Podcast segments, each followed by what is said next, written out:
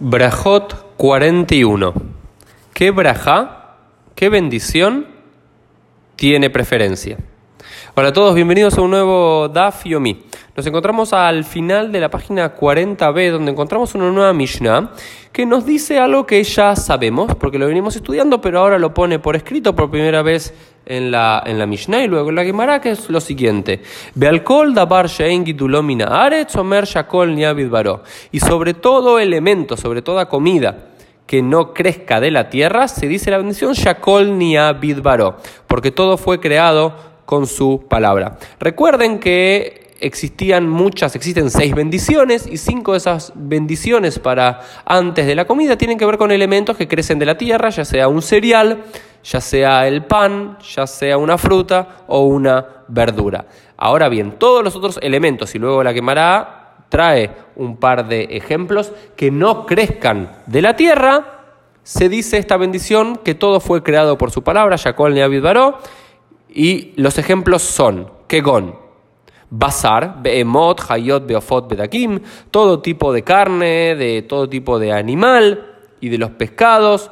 Omer Shakol Neidoro, Alajel, Alajalab, sobre la leche, Balabeitzimi, sobre los huevos, Balakvina, Omer Shakol, sobre el queso también se dice Sheakol. Entonces este es el primer principio eh, general, simplemente que ya lo habíamos visto como una de las seis bendiciones, la más general de todas que ahora es enunciado formalmente en la Mishnah, pero quiero concentrarme por sobre todo en una discusión en la Mishnah que tiene que ver con si tenemos diferentes elementos y diferentes comidas y bebidas delante nuestro, ¿cuál debemos elegir para hacer la bendición? En el caso que las brajot shabot, que la bendición sea la misma. Por ejemplo, tenemos un rimón, tenemos... Eh, me olvidé cómo se traduce el rimón al español, pero tenemos un dátil frente a nosotros y también tenemos una aceituna. Y vamos a consumir las dos. Y la bendición de las dos es Boré Priaetz. Imaginémonos. Entonces, ¿cuál de las dos debemos agarrar? ¿El dátil o la aceituna? Y esto es el principio general que nos dice la Mishnah. Ayulefanam minimar be, si uno tiene diferentes comidas delante de uno, Rabbi Omer, Rabbi dice, imiesh beineyem min shiba alab umebarej. Si hay entre todas las comidas una, uno de los siete elementos por los cuales la tierra de Israel es bendecida según la Torá, sobre ese elemento debe bendecir. Por ejemplo, la aceituna es parte de uno de los elementos típicos por los cuales los de Israel es la tierra de Israel es bendecida y la manzana no. Entonces, si uno quiere comer un plato donde hay aceitunas y manzanas, según Rabbi Yehuda, uno debería hacer la bendición de Boré Priaetz, que le corresponde tanto a la aceituna como a la manzana, sobre la aceituna. Bejajamí ombrim, pero los sabios le discuten a Rabbi Yehuda y dicen, me barej al eise mehen. La persona tiene que hacer la bendición sobre la que más quiera, la que más le guste, Sheirtse o Shehabibalab, que es más querida para él. Es decir, según Rabbi Yehuda, si yo tengo una aceituna, que es parte de los Shibata Minim, de las siete especies de la tierra, dice y una manzana, que las dos recae la bendición de Pore Priaetz, y, y yo tengo que hacer la bendición sobre la aceituna. Sin embargo, si a mí me gusta más la manzana y sigo la Shita, y sigo el camino y el lineamiento de los Jajamim, de los sabios, debería ser la bendición sobre la manzana y haciendo esa también puedo comer luego la aceituna. Esta discusión continúa y continúa también en la quemará, y no solamente en la quemará, sino que en la lajá. Y hasta el día de hoy es uno de los puntos donde hay un álgido debate y dos grandes escuelas, la escuela del Rosh versus la escuela del Rambam, que fueron eh, de Maimónides, que fueron dos sabios importantes de la Edad Media, que uno, el Rambam seguía la hipótesis de los sabios, que uno tiene que hacer la bendición sobre, sobre la comida que más quiera, que más desea.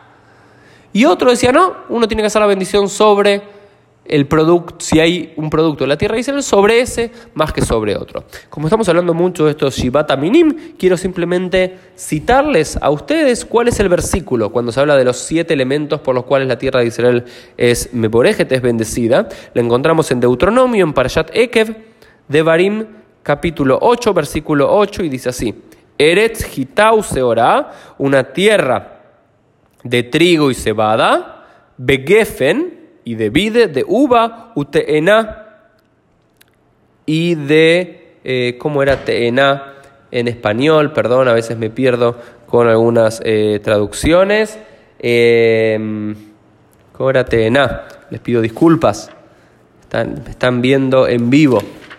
Como a veces eh, Tena es higo.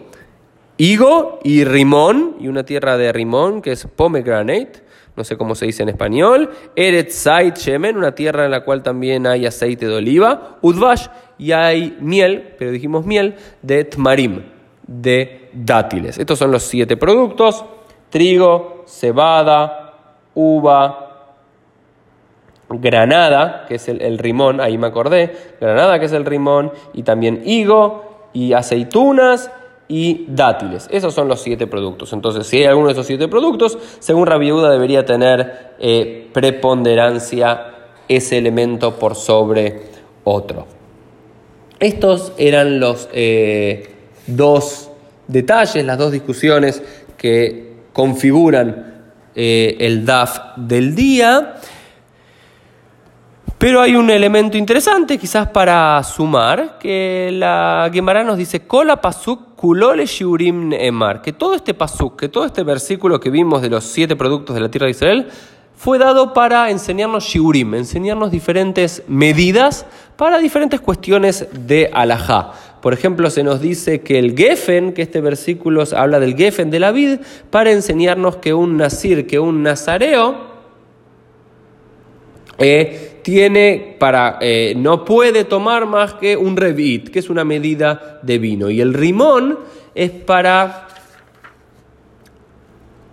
Eh, y perdón, por ejemplo, el dvash es para enseñarnos que este, el dvash hace referencia a los tmarim, que los tmarim son los dátiles, es lo que uno debería comer para transgredir el principio de ayunar en Yom Kippur. Por ejemplo, si uno come menos de la cantidad de un dátil medio, uno estaría exceptuado de, cometer la transgresión de, comer en Yom Kippur, es decir, es hasta el máximo que uno puede llegar a ingerir.